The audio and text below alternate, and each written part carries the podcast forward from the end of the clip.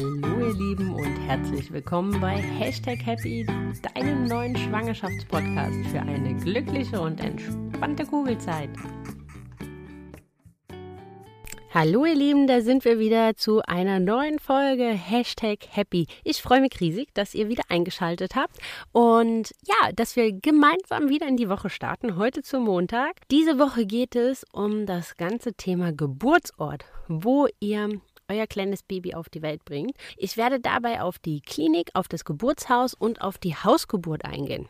Aber bevor wir damit starten, würde ich euch um einen riesengroßen Gefallen bitten. Wenn euch der Podcast gefällt, wenn euch gefällt, was ich tue, dann würde ich mich riesig freuen, wenn ihr mich unterstützt, dass ich noch viel, viel mehr weitere wundervolle Schwangere erreiche. Und ihr könnt mir helfen, indem ihr den Podcast abonniert auf Spotify, auf Apple iTunes und ja, genau. Damit könnt ihr mich riesig unterstützen. Und wenn ihr den Podcast beispielsweise immer auf Spotify hört, aber trotz alledem Apple-Nutzer seid, dann würde ich mich trotz alledem freuen, wenn ihr den Podcast auf iTunes einfach abonnieren könntet. Ihr könnt ihn natürlich weiter auf Spotify hören. Aber ja, die Abonnentenzahlen helfen mir, dass ich leichter gefunden werde von anderen wundervollen Schwangeren und somit mein Wissen auch mit anderen weiterhin teilen kann. So viel zu meiner Bitte an euch. Jetzt geht's los mit dem Podcast heute zu dem Thema Geburtsort. Ja, die meisten wünschen sich eine selbstbestimmte und schöne Geburt und ähm, wo sie diese umsetzen wollen. Das ist nicht immer eine leichte Entscheidung und genau darauf möchte ich heute mit euch eingehen. Ich werde euch so ein bisschen die Vor- und Nachteile oder die Gegebenheiten zu den einzelnen Geburtsformen erläutern und erklären, ein bisschen Grundsätzliches erzählen und ähm, sagen, warum ich mich wie entschieden habe. Und dann hoffe ich, dass euch das bei bei eurer Entscheidungsfindung hilft. Aber eine selbstbestimmte und schöne Geburt hat nicht nur was damit zu tun, wo ihr euer Baby auf die Welt bringt, ob im Krankenhaus, ob im Geburtshaus oder auch zu Hause in Form einer Hausgeburt, sondern ist vor allem auch dadurch geprägt, dass ihr angstfrei euch diesem Erlebnis, diesem Ereignis, diesem prägenden Lebensereignis, dass ihr euch dem angstfrei entgegenfiebert und dass ihr euch darauf freut, dass ihr keine Angst habt vor dem, was da passiert, weil es die natürlichste Sache der Welt ist und das ist mindestens genauso wichtig wie die Wahl des entsprechenden Geburtsortes. Und ja, weil ich weiß, wie wichtig das ist und selber in meiner eigenen Vorbereitung der Geburt erfahren habe, wie viel Arbeit da natürlich auch darin steckt, seine Angst zu lösen, aber wie wichtig es ist und wie toll man davon profitieren kann. Ich bin der festen Meinung, dass es nicht mehr als neun Schritte braucht, um sich angstfrei auf eine Geburt vorzubereiten. Und diese neun Schritte habe ich euch in einem kleinen E-Book zusammengepackt. Und wenn ihr das haben möchtet, dann schreibt mir einfach oder klickt auf den Link, den habe ich euch in den Show Notes oder beziehungsweise in der Folgenbeschreibung verlinkt. Dann einfach dort zum E-Book klicken und da habt ihr dann eine ganz tolle Zusammenfassung, wie ihr in neun Schritten euch zu einer angstfreien Geburt vorbereiten könnt und wie ihr da euch entsprechend ja, mental stärken könnt, wie ihr euch die Angst selber nehmen könnt und wie ihr es schafft, euch auf dieses wundervolle Erlebnis zu freuen. Aber jetzt geht's los mit dem ganzen Thema Geburtsort und wo ihr euer Baby entbinden könnt. Wie immer gibt es für, zu dieser Folge eine Zusammenfassung in Form eines PDFs. Da habe ich dann nochmal die wichtigsten Vor- und Nachteile für eure Entscheidungsfindung nochmal zusammengepackt. Wenn ihr die haben wollt, dann meldet euch für den Newsletter an oder schreibt mir. Und ja, der Newsletter lohnt sich, denn jede Woche bekommt ihr jeden Montag Erscheinen der neuen Podcast-Folge, bekommt ihr das PDF dann in euren E-Mail-Postkasten, dass ihr nochmal das Wichtigste zusammengefasst habt. Und ähm, genau, und diese Woche ist das eben die Checkliste oder beziehungsweise die wichtigsten Punkte nochmal zu den einzelnen Geburtsorten. Bevor wir uns jedem einzelnen Geburtsort so ein bisschen im Detail widmen, fangen wir vielleicht damit an, was es so grundsätzlich zu beachten gibt. Also, was sind so grundsätzliche Themen oder Sachen, die man bei der Wahl des Geburtsortes in Betracht ziehen sollte? Also in Deutschland ist es so, muss man ganz ehrlich sagen, dass halt wirklich 90 Prozent aller Schwangeren ins Krankenhaus gehen.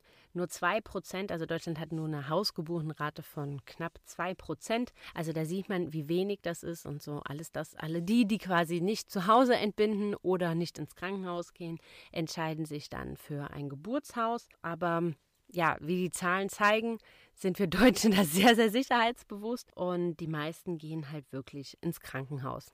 Das Witzige ist, wenn man schon nur in unser Nachbarland schaut, wie zum Beispiel in die Niederlande, zwei von drei Geburten finden zu Hause statt. Also es sind reine Hausgeburten. Die Niederlande ist ein sehr, sehr stark durch Hausgeburten geprägtes Land. Ähm, haben ein etwas anderes System, auch ganz, ganz spannend, auch in der Schwangerschaftsvorsorge beispielsweise, die dort maßgeblich eigentlich durch die Hebammen und in einer Hebammenpraxis stattfindet und gar nicht so stark durch den ähm, Gynäkologen begleitet wird. Aber von daher, wenn man Überlegungen anstrebt, wo man sein Kind ähm, zur Welt bringen möchte und vielleicht so eine Hausgeburt in Erwägung zieht, ist das vielleicht nochmal ganz toll und auch so bejahend und unterstützend in der eigenen Meinung, wenn man sich halt vor Augen führt, dass das in anderen Ländern gang und gäbe ist und die normalste Sache der Welt. Aber egal, wo du dein kleines Wunder zur Welt bringst, kannst du eine wundervolle und richtig schöne Geburt haben. Es gibt natürlich nur so einzelne Sachen, beispielsweise bei einer Hausgeburt und bei einer Geburt im Geburtshaus, die man beachten sollte. Kurz nach der Geburt, also findet oder im Prinzip unmittelbar nach der Geburt findet die erste Untersuchung des Kindes statt. Das ist die U1. Diese kann auch von einer Hebamme beispielsweise gemacht werden. Aber die U2, die zwischen dem vierten und dem zehnten Lebenstag gemacht werden muss, muss von einem Arzt gemacht werden. Also sprich, solltest du eine Geburt im Geburtshaus oder eine Hausgeburt in Erwägung ziehen, ist total wichtig, dass du vorher deinem Kinderarzt einmal besprichst, wie ihr das regelt. Ob der gegebenenfalls sogar zu euch nach Hause kommt oder ob ähm, ja, ihr denn dahin fahrt, an welchem Tag und so weiter und so weiter. Also, dass ihr da natürlich die U-Untersuchung entsprechend dann machen lassen könnt. Das ist noch relativ wichtig zu wissen, was so zur Entscheidungsfindung oder das nehmen wir jetzt vielleicht einfach mal vorneweg, finde ich noch relativ wichtig ist oder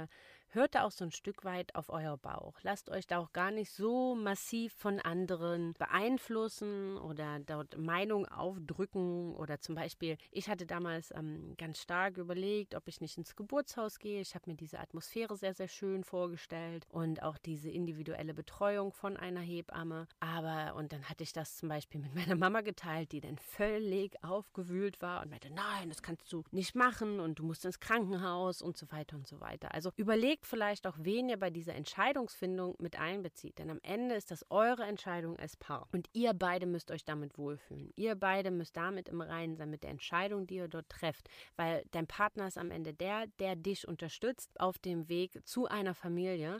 Und wenn ihr das Gefühl habt, dass vielleicht manche Familienmitglieder oder Freunde nicht wirklich sehr positiv gestimmt auf eure Auswahl des Geburtsortes sind, dann teilt es einfach mit niemandem, sondern dann behaltet es für euch.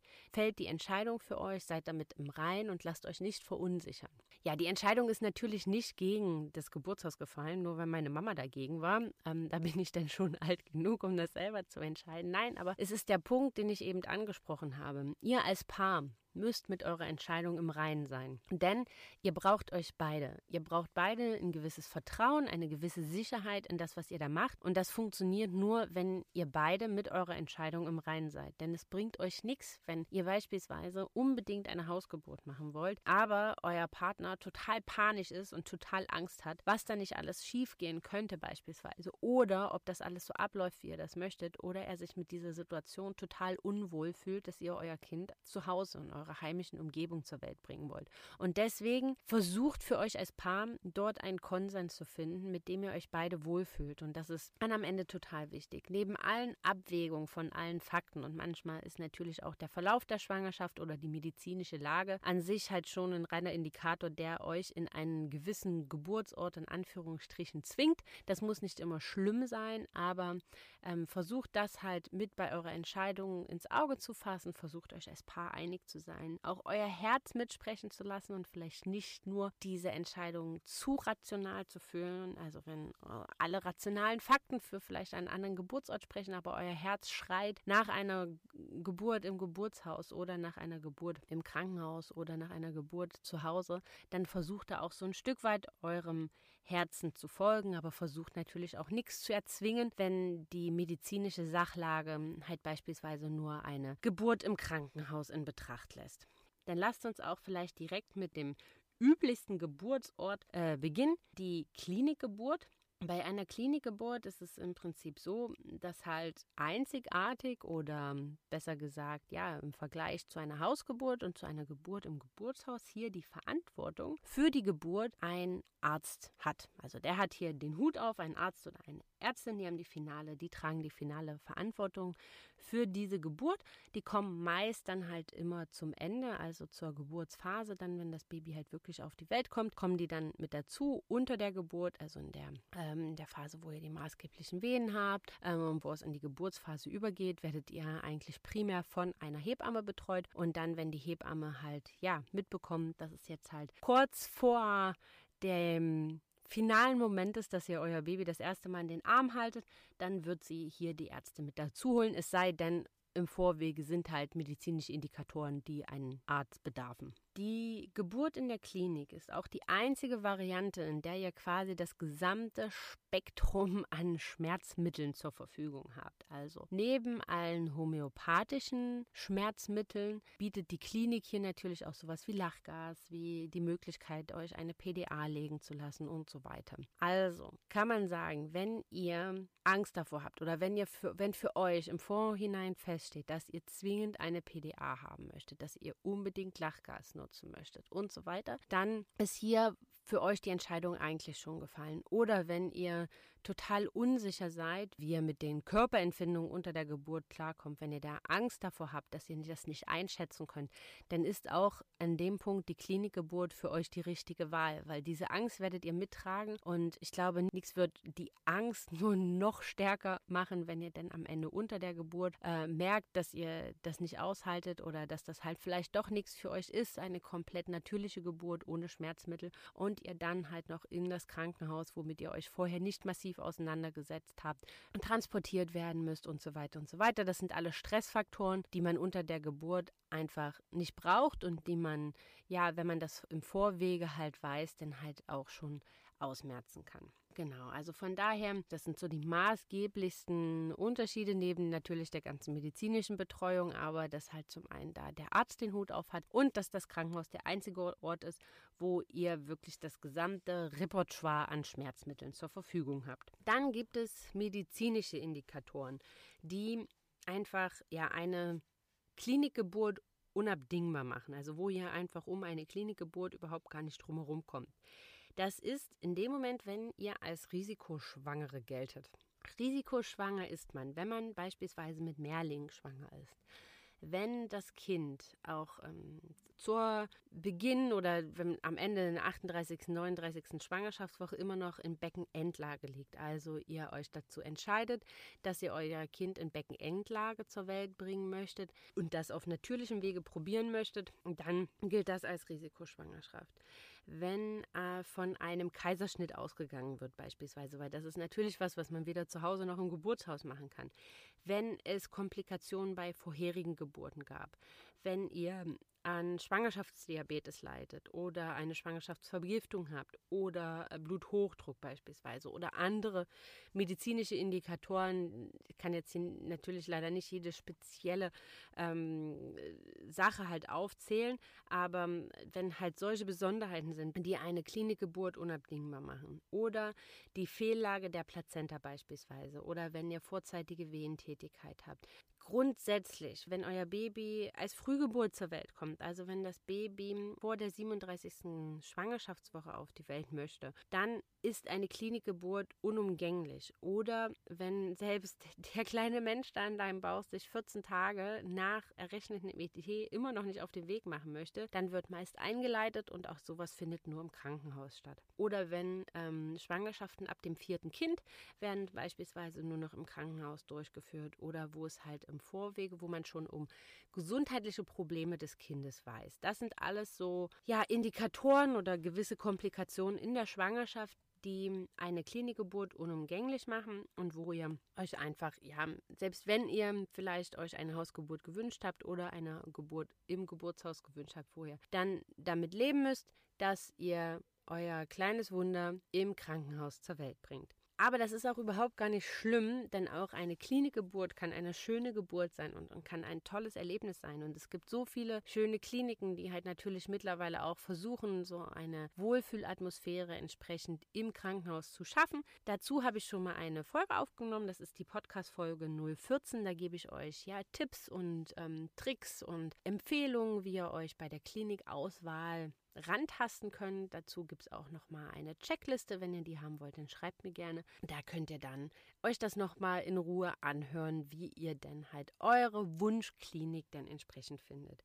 Was man bei einer Geburt in der Klinik wissen sollte, ist, dass natürlich das Hebammensystem hier ein etwas anderes ist. Also im Geburtshaus und auch zur Hausgeburt ist das natürlich eine sehr, sehr individuelle Betreuung auch unter der Geburt. Dort hat man meist eine eigene Hebamme, die ist halt die ganze Zeit für einen da und betreut einem die gesamte Geburt, egal wie lange das dauert. Das ist im Krankenhaus anders. Also zum einen arbeiten die Hebammen im Krankenhaus im Schichtsystem.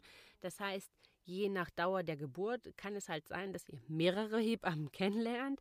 Und dazu kommt, dass halt, wenn dort richtig Hochkonjunktur ist und gerade ganz, ganz viele kleine Menschen auf die Welt wollen, dass so eine Hebamme bis zu drei Gebärende betreut. Und da kann man sich natürlich vorstellen, je nachdem, also natürlich betreut die Hebamme dann halt immer Gebärende in unterschiedlichen Phasen, aber jede Geburt ist natürlich einfach einzigartig und auch so ein Stück weit unvorhersehbar. Und ja, wenn die natürlich irgendwo anders in der Geburtsphase ist und ähm, dann kann sie in dem Moment nicht bei euch sein. Und das ist sowas, was man halt natürlich wissen sollte. Man ist halt an dem Punkt, man kann im, auch im Krankenhaus eine sehr selbstbestimmte Geburt halt natürlich haben, ähm, weil halt auch eine Hebamme vielleicht gar nicht immer zur Stelle ist. Und wenn ihr das Vertrauen in euch habt und in euren Körper habt und auch das Vertrauen in euren Partner und an euch als Team, dann ist das überhaupt gar kein Problem und dann ähm, ist das halt auch ganz, ganz toll zu wuppen, aber das ist was, was man halt im Hinterkopf haben sollte. Also wenn man halt sagt, ich möchte unbedingt oder ich kann nicht ohne dem leben, dass ich eine ununterbrochene Hebammenbetreuung habe, dann müsstet ihr euch um eine Beleghebamme kümmern. Das ist eine Hebamme, die euch sowohl in der Schwangerschaft als auch unter der Geburt begleitet. Also die bringt ihr quasi ins Krankenhaus dann mit. Die ist dann nicht im Krankenhaus angestellt, sondern halt wirklich ist eine externe Hebamme, die euch die gesamte Schwangerschaft begleitet und die ihr dann mit in die Klinik nehmt. Das sind so die Möglichkeiten, die sich in der, die sich bei der Klinikgeburt halt bieten. Was man, was man natürlich nicht außer Acht lassen soll, sollte sich, sollten sich unter der Geburt Komplikationen ergeben. Also, dass vielleicht der Geburtsprozess nicht vorangeht, dass eine Sauglocke zum Einsatz kommt, dass ein Notkaiserschnitt gemacht werden muss, dass irgendwas mit dem Kind ist, ist man natürlich im Krankenhaus am besten aufgehoben. Das muss man sich immer vor Augen führen. Also sollte die natürlichste Sache der Welt nicht so natürlich ablaufen, wie die Natur sich das gedacht hat, sondern es halt zu Komplikationen kommen, dann seid ihr da natürlich am besten aufgehoben, weil das sind Ärzte, die können halt ähm, optimal und perfekt darauf reagieren, was ihr macht oder was wie, wie euer Körper äh, darauf reagiert und wie die Geburt verläuft. Und von daher wenn ihr da die hundertprozentige Sicherheit wollt, dann ist auch da die Klinik für euch der richtige Ort. Ist es vielleicht euer zweites Kind und ihr habt schon eine wunderschöne erste Geburt gehabt und hattet die vielleicht auch im Krankenhaus und sagt jetzt, okay, das war alles super, das war alles schön, aber ich sehne mich nach diesem Grundgedanken, den eine Hausgeburt hat, dass eine Frau in gewohnter und vertrauter Umgebung die Liebe ihres Lebens zur Welt bringt und dass das halt einfach ja, mit Menschen in ihrer Umgebung, denen sie vertraut und die sie liebt und dass das dieses ganze Gebären leichter macht. Wenn ihr an diesen Grundgedanken glaubt und wenn ihr euch danach sehnt, dann ja, ist vielleicht eine Hausgeburt für euch das Richtige. Bei einer Hausgeburt man wissen, dass ihr euch da sehr, sehr zeitig äh, drum kümmern müsst. Also Hausgeburten, Hebammen werden leider Gottes immer und immer weniger und deswegen muss man sich da echt richtig zeitig drum kümmern. Also am besten so um die zehnte Schwangerschaftswoche, also im Prinzip eigentlich am besten ist in dem Moment, wenn ihr das wisst, dass ihr schwanger seid und ihr sagt, okay, eine Hausgeburt kann ich mir vorstellen und ist mein Wunsch, dann solltet ihr das direkt losgehen und eure Hebamme suchen. Denn gegebenenfalls, ich will jetzt nicht sagen, dass ihr ein Hebammen-Casting machen sollt, aber gegebenenfalls, ähm, ja, führt den Gespräch mit einer Hebamme und nochmal mit einer zweiten, weil der Grundgedanke einer Hausgeburt ist, wie gesagt, dass man Menschen, denen man vertraut und die man liebt, um einen drumherum hat und dass man an einem vertrauten Ort ist. Und deswegen ist es total wichtig, dass ihr ein Vertrauensverhältnis zu der Hebamme aufbaut, die euch unter der Hausgeburt begleitet. Das findet man im ersten Gespräch, vielleicht im zweiten Gespräch raus. Und wenn man dann irgendwie feststellt, dass hier irgendwas unrund ist und irgendwo der Schuh drückt oder man sich dann nicht so hundertprozentig wohlfühlt, dann sollte man da vielleicht auch einfach nochmal weiterschauen. Was man allerdings natürlich wissen muss und was einem klar sein muss. Eine Hausgeburt ist natürlich der schönste und tollste Ort, wenn ihr euch eine selbstbestimmte natürliche Geburt wünscht, weil selbstbestimmter, natürlicher und geborgener kann man gar kein Kind zur Welt bringen, außer in den eigenen vier Wänden. Und natürlich ist es total schön, wenn man halt mit, wenn ein, eine Hebamme dann auch schon die gesamte Schwangerschaft total intensiv begleitet, weil das ist meist ja, der Fall, wenn man ähm, sich für eine Hausgeburt entscheidet, dass die Betreuung der Hebamme auch in der Schwangerschaft schon ganz intensiv und eng ist, weil sie natürlich den Verlauf der gesamten Schwangerschaft mit, äh, mitbekommen muss, um vielleicht auch gegebenenfalls im Verlauf der Schwangerschaft entscheiden zu müssen, okay, so gerne wie ihr eine Hausgeburt ähm, hättet, leider lässt die medizinische Sachlage das nicht mehr zu und es wäre eine Gefahr für euch oder für das Baby. Also von daher, ja, sei gesagt, eine Hausgeburt ist kein keine spontane Entscheidung, sondern bedarf entsprechender Vorbereitungen, vor allem Vertrauen und auch ein super Kennen von Hebamme und äh, euch als Gebärenden oder von euch als werdenden Mama. Und deswegen ist es da total wichtig, dass ihr lange euch äh, ja, mit entsprechend vorbereitet, dass ihr euch austauscht, dass ihr auch die Aufklärungsgespräche zusammenführt, dass die Hebamme schon mal bei euch zu Hause vorbeikommt, dass ihr einfach ja den Geburtsort in, gemeinsam mit der Hebamme vorbereitet. Das alles sind so Maßnahmen, die natürlich Vertrauen Vertrauen schaffen. Aber, und das, dem muss man sich auch bewusst sein, das Ziel ist hier eine natürliche und selbstbestimmte Geburt. Das heißt aber auch, dass einfach die schmerzlindernden Mittel hier sehr, sehr begrenzt sind. Also bis auf homöopathische Sachen, also warme Umschläge, in ein warmes Bad gehen, ähm, homöopathische Ansätze, äh, maximal Buscopan als krampflösende Mittel. Dann ist aber hier das Repertoire an schmerzlindernden Möglichkeiten einfach auch schon ausgeschöpft. Also der Ansatz einer Hausgeburt ist für diejenigen der richtige, die sagen, okay, ich habe keine Angst vor dem, was mich da erwartet. Ich bin im vollen Urvertrauen in meinem Körper und ich weiß, dass ich das so schaffe und ich baue auf Wärme, ich baue auf homöopathische Sachen, ich baue viel auf Entspannung, viel auf Meditation Meditation, dann ist eine Hausgeburt sicherlich für euch ein ganz, ganz guter Ansatz. Eine Hausgeburt bietet natürlich eine optimale oder einzigartige 1 zu 1 Betreuung, weil ihr seid, wie gesagt, in eurem eigenen Zuhause und ab dem Moment, wenn die Wehen halt so in fünf bis siebenminütigen Abständen kommen, gebt ihr der Hebamme Bescheid, dann wird die zu euch nach Hause kommen und ähm, wird dann halt komplett den gesamten Geburtsverlauf bei euch sein, mit euch gemeinsam das Kind auf die Welt bringen, euch so unterstützen, wie es für euch die richtige Unterstützung ist. Und von daher muss man sagen, wer den Mut hat, weil ich finde, auch eine Hausgeburt hat auch was mit Mut zu tun, abseits vom gesamten Urvertrauen in dem eigenen Körper. Aber wenn ihr da den Mut habt, dann kann eine Hausgeburt ein wunder, wunder, wundervolles Erlebnis sein. Auch für beispielsweise Geschwisterkinder oder auch für euren Partner. Aber natürlich muss einem bewusst sein, dass auch wenn die Schwangerschaft optimal verläuft und eure Geburt zu Hause beginnt, dass irgendwelche Umstände eintreten, die es unabdingbar machen, dass ihr in die Klinik verlegt werdet. Deswegen hat eine Geburtshebamme halt auch immer so ein Notfallset dabei. Also Sauerstoffmasken für Baby und Mutter, ähm, wehenhemmende Medikamente Medikamente, falls die Frau in die Klinik verlegt werden muss. Hier wird natürlich dann auch schon viel, viel zeitiger eingegriffen. Aber einem muss bewusst sein, dass der Weg in die Klinik, diese Transportzeit natürlich wertvolle Zeit ist, die im Zweifelsfall und sicherlich in sehr, sehr seltenen Fällen sehr entscheidend sein kann.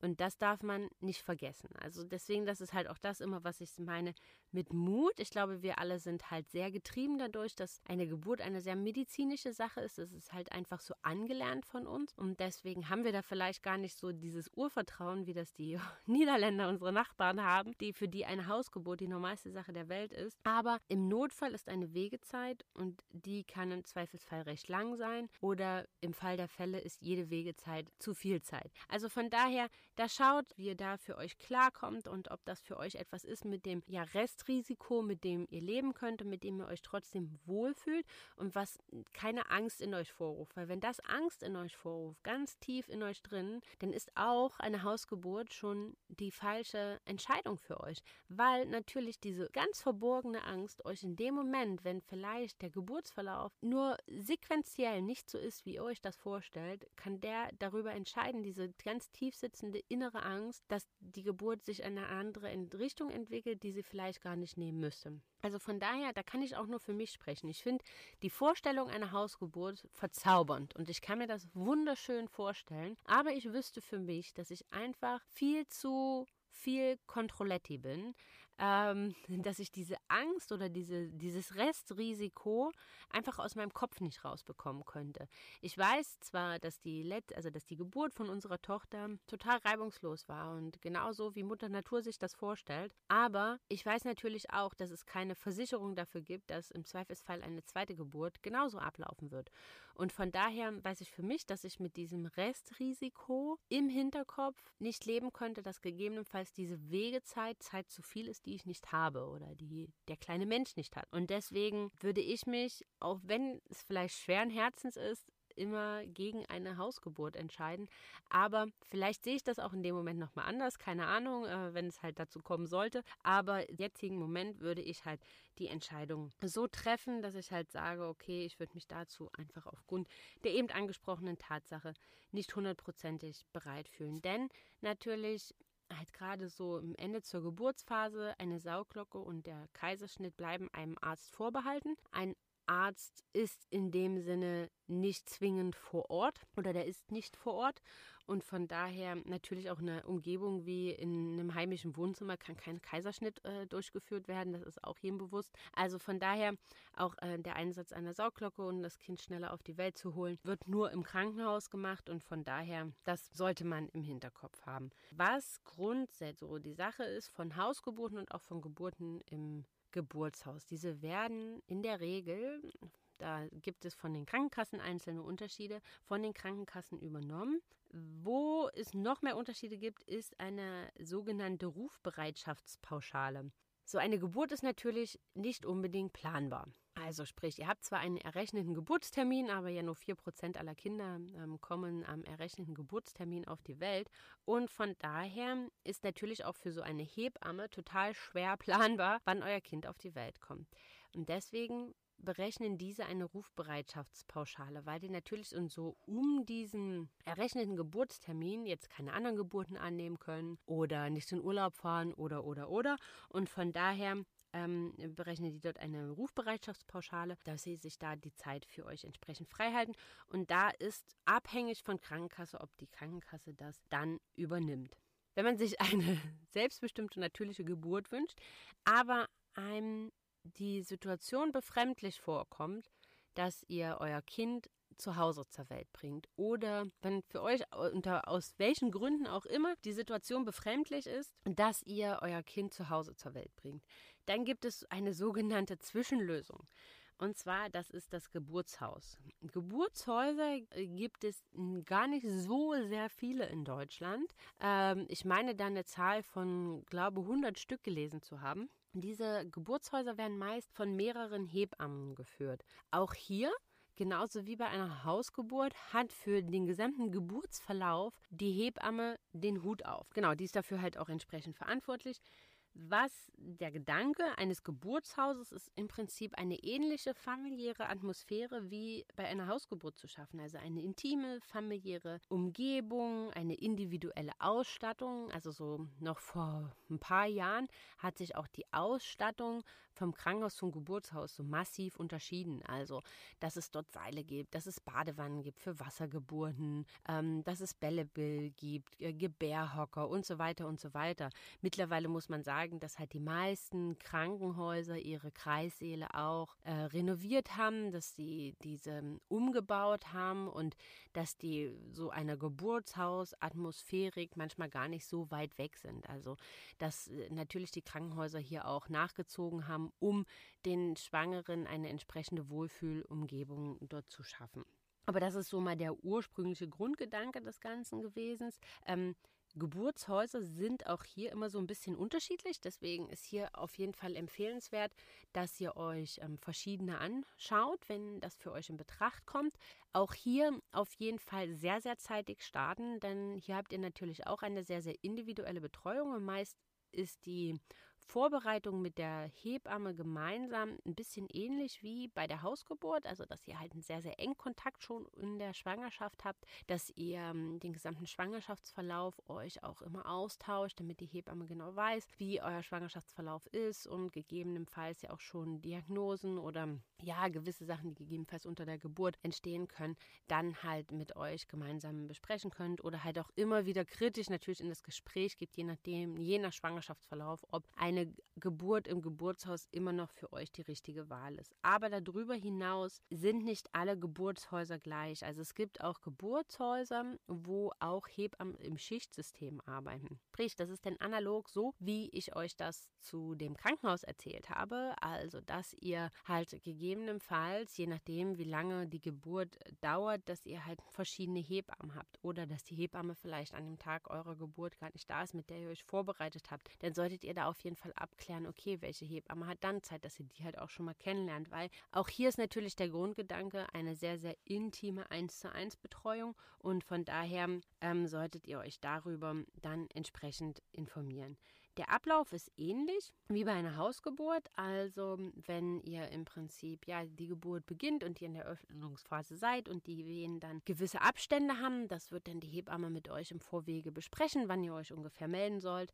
Dann ruft ihr die Hebamme an. Dann gibt es zwei Varianten. Entweder ihr trefft euch mit eurer Hebamme im Geburtshaus und die tastet dann und schaut halt, wie weit der Muttermund geöffnet ist und wie weit die Geburt vorangeschritten ist. Oder, das ist die andere Variante, die kommt vorher nochmal zu euch nach Hause und ihr fahrt dann gemeinsam in das Geburtshaus. Das ist so ein bisschen, wird von jedem Geburtshaus individuell oder von jeder Hebamme individuell geregelt.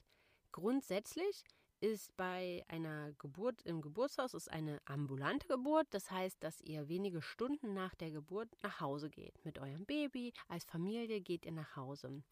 Bei einer Hausgeburt seid ihr von vornherein zu Hause. Bei einer Klinikgeburt ist es halt so gedacht, dass ihr zwei bis drei Nächte, bei einem Kaiserschnitt meist eine Woche, noch stationär aufgenommen werdet auf der Wochenbettstation. Sollte medizinisch nichts dagegen sprechen, besteht auch bei einer Klinikgeburt die Möglichkeit, dass ihr ambulant entbindet und danach dann nach Hause geht. Das ist immer ein bisschen individuell und da muss man halt schauen, wie sich das Ganze dann entsprechend entwickelt. Das Gute ist an Geburtshäusern hinsichtlich des Notfalls oder natürlich des Notfalls, der entstehen kann, weil von der gesamten medizinischen Möglichkeit und auch von der Möglichkeit der Schmerzmittel seid ihr ungefähr genauso begrenzt wie bei einer Hausgeburt. Da gibt es jetzt nicht so viel mehr Möglichkeiten und von daher äh, ist vielleicht da noch ganz gut anzumerken, dass ihr die Entfernung, also wenn ihr euch für eine Geburt im Geburtshaus entscheidet, dass ihr schaut, wie weit ist die nächste Klinik entfernt, wie arbeitet dieses Geburtshaus mit der Klinik zusammen, was sind Erfahrungswerte von Transportzeiten, wie oft kommt das vor, etc. pp. Also dass ihr, wenn euch da etwas beschäftigt, das natürlich vorher mit eurer Hebamme klärt und da halt auch in den Austausch geht. Manchmal gibt es auch Krankenhäuser, die haben eine Art Geburtshaus wie mit integriert. Also die haben äh, im Prinzip dann hat man auch eine Beleghebamme, eine, das das, was wir zur Klinikgeburt schon mal angesprochen hatten, eine Hebamme, die euch die gesamte Schwangerschaft begleitet und auch unter der gesamten Geburt begleitet, dass ihr diese dann halt mitbringt oder dass diese dann halt von dem Krankenhaus ist, das ist immer so ein bisschen unterschiedlich. Und dass die halt eine Geburtshautatmosphäre oder Räumlichkeiten geschaffen haben, die ähnlichen Wohlfühlcharakter haben und wo ihr euer Kind dann in Geburtshausatmosphäre zur Welt bringen könnt, aber natürlich im Notfall und im Fall der Fälle einfach nur über den Gang müsst und dann natürlich da und oder dann da alle medizinischen Möglichkeiten eines Krankenhauses euch zur Verfügung stehen. Das habe ich bei uns hier im Umkreis von Köln nur in der Klinik in Bergisch Gladbach ähm, vorgefunden, äh, woanders nicht.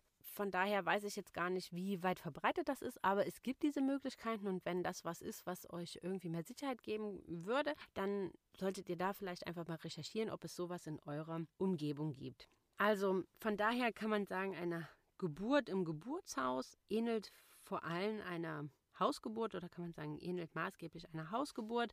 Ähm, man hat hier so ein bisschen mehr medizinische Ausstattung. Also man hat ein CTG halt meist mit vor Ort, ähm, wo die Herztöne des Kindes mitgemessen werden. Das wird bei einer Hausgeburt prima mit dem Stethoskop gemacht. Und es steht Sauerstoff für Mutter und Kind zur Verfügung. Und es gibt auch Geburtshäuser, die mit Ärzten zusammenarbeiten. Also die halt meist ein Krankenhaus in der Nähe haben und dann halt Ärzte haben, mit denen sie zusammenarbeiten, die dann halt ähm, gegebenenfalls äh, zur Geburt schnell da sind. Oder wenn ein Verlauf unter der Geburt ist, wo die Hebamme sich vielleicht unschlüssig ist, dass dann halt ein Arzt mit dazukommen kann oder oder oder. Also da solltet ihr auf jeden Fall bei der Wahl des Geburtshauses einfach mal nachfragen.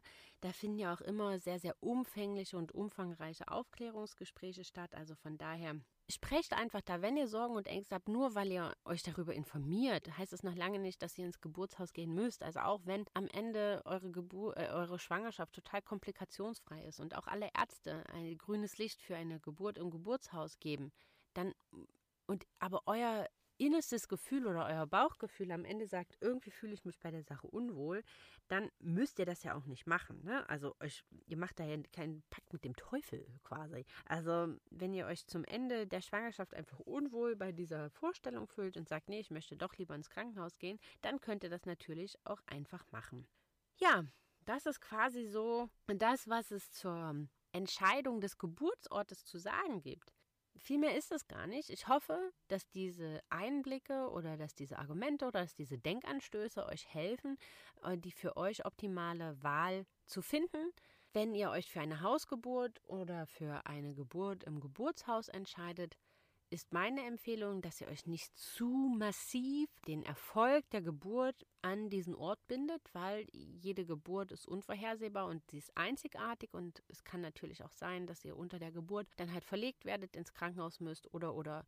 Und von daher versucht da für euch im Kopf so ein bisschen frei zu bleiben, denn am Ende auch wenn ihr eure Geburt zu Hause beginnt und dann ins Krankenhaus müsst, könnt ihr immer noch eine wunderschöne selbstbestimmte Geburt haben. Das ist völlig irrelevant, wo diese Geburt stattfindet oder äh, ihr habt euch komplett auf eine Hausgeburt vorbereitet und am Ende dreht sich euer Kind dann vielleicht doch nicht und ihr müsst ins Krankenhaus und, und werdet halt dort das Kind im Becken entlagern. Also es gibt auch Krankenhäuser, die sind zum Beispiel auf natürliche Geburten von Beckenendlagen ähm, spezialisiert. Das muss jetzt nicht unbedingt heißen, dass ihr ein Kind mit dem Kaiserschnitt zur Welt bringen wollt, wenn ihr das nicht möchtet. Und von daher versucht da im Kopf auch für euch ein bisschen frei zu bleiben. Der Geburtsort entscheidet nicht über in Anführungsstrichen Erfolg oder Nicht-Erfolg einer natürlichen und selbstbestimmten Geburt. Und von daher hört da auf euer Herz, seid da mit eurem Partner im Reinen, so wie ich das auch am Anfang euch empfohlen habe. Und dann, ja, hoffe ich, dass euch die Einblicke, die ich euch gegeben habe, dafür helfen, für euch die perfekte Wahl zu finden und die für euch die perfekte Wahl zu treffen.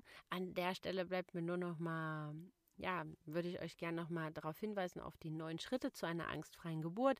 Denn mindestens genauso wichtig wie der Geburtsort und wie die Reinheit oder dass ihr mit für euch im Rein seid mit dem Geburtsort, ist es, dass ihr angstfrei in die Geburt geht. Und dafür habe ich euch ein kleines E-Book zusammengestellt, wie ihr in neun Schritten euch auf eure angstfreie Geburt vorbereiten könnt. Und ja, wenn ihr das haben möchtet, dann schaut in die Show Notes, schaut in die, ähm, in die Folgenbeschreibung, da habt ihr den Link dazu. Oder ihr schaut auf Instagram in meiner Bio nach, Link in meiner Bio. Da habt ihr einen Button, der euch zum E-Book ähm, neun Schritte zu eurer angstfreien Geburt führt. Dann ja, hoffe ich, dass euch das total hilft. Ich würde mich natürlich riesig freuen, wenn ihr mir auch auf Instagram folgt. Da gibt es immer noch mal lustigen, witzigen Mami-Content und äh, nach viel auch zur Schwangerschaft, so ein bisschen was zu den großen Säulen, also Sport, Fitness, äh, Gesundheit, aber auch noch viel Input zum Thema Schwangerschaft. Da gibt es auch schon ganz, ganz viele Highlights mit spannenden Themen zur Erstausstattung und so weiter. Also, wenn ähm, ihr da Bock drauf habt, dann würde ich mich riesig freuen, wenn ihr mir auch auf Instagram folgt unter Hashtag Happy Podcast. Alles zusammengeschrieben. Wie gesagt, meine Bitte vom Anfang, bewertet den Podcast, wenn er euch gefällt, abonniert ihn. Ähm, das hilft mir, dass ich halt besser gefunden werde und ähm, ja, dass andere Schwangere halt auch von dem Podcast profitieren können. Also wenn ihr der Meinung seid, dass er der nicht nur euch hilft, sondern dass der halt auch allen anderen Schwangeren da draußen super helfen würde, dann würde ich mich riesig freuen, wenn ihr mich da unterstützt. Ja, würde ich gerne nochmal auf den Newsletter hinweisen. Wie gesagt, jeden Montag mit Erscheinen der neuen Folge bekommt ihr dann das Wichtigste aus der Folge in einem PDF zusammengefasst zu euch nach Hause in euren E-Mail-Postkasten, damit ihr da nochmal das Wichtigste schnell nachlesen müsst, ohne die gesamte Folge nochmal hören zu müssen. Und ja, ich glaube, dann bin ich jetzt auch mittlerweile fast am Ende.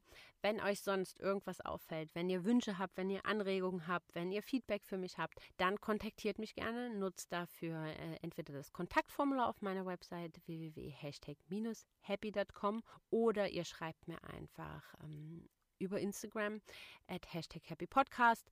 Dann schreibt mich dort einfach an. Ich liebe es, in den Austausch mit euch zu kommen, mit euch ja zu quatschen und dazu erfahren, was euch bewegt, was euch beschäftigt. Wir haben schon oft Wunschthemen hier aufgegriffen von euch und von daher scheut euch da nicht, wenn ihr Fragen oder Wünsche habt, dass ihr mir die einfach schreibt. Und ansonsten bleibt es mir nur noch mal hier an der Stelle übrig, euch auf meine Facebook-Gruppe aufmerksam zu machen. Ich bin der festen Meinung, dass sich Freude vermehrt, wenn man sie teilt. Und der, die Kugelzeit ist eine der freudigsten Zeiten im Leben. Und teilt dort eure Momente miteinander. Den Link zur Facebook-Gruppe findet ihr auch in den Show Notes oder in der Folgenbeschreibung. Ja, tauscht euch da aus. Ähm, wir werden da immer mehr. Das freut mich total und ist total schön, wenn der ein oder andere sich dort traut und sich zu Wort meldet und ähm, diese wundervolle Zeit einfach mit allen anderen teilt. Und ich kann mir vorstellen, dass gerade vielleicht auch so die Wahl des Geburtsortes ein schönes Thema ist, wo ihr euch dazu austauschen könnt, wo ihr gemeinsam überlegen könnt, vielleicht nochmal jemanden anderen Ansatz hat oder einen anderen Aspekt hat oder aus derselben Umgebung oder selben Gegend in Deutschland kommt wie ihr und deswegen euch einen guten Tipp halt auch für ein Geburtshaus oder oder oder geben kann. Also nutzt diese Gruppe. Ich freue mich riesig, wenn da immer und immer mehr los ist und dann sind wir auch am Ende und ich ich freue mich oder ich hoffe, dass euch diese Folge hilft und ich freue mich jetzt schon auf euch nächste Woche. Bis dahin wünsche ich euch eine ganz, ganz tolle, kugelige Woche, dass ihr diese genießt und dann hören wir uns nächste Woche wieder. Ciao!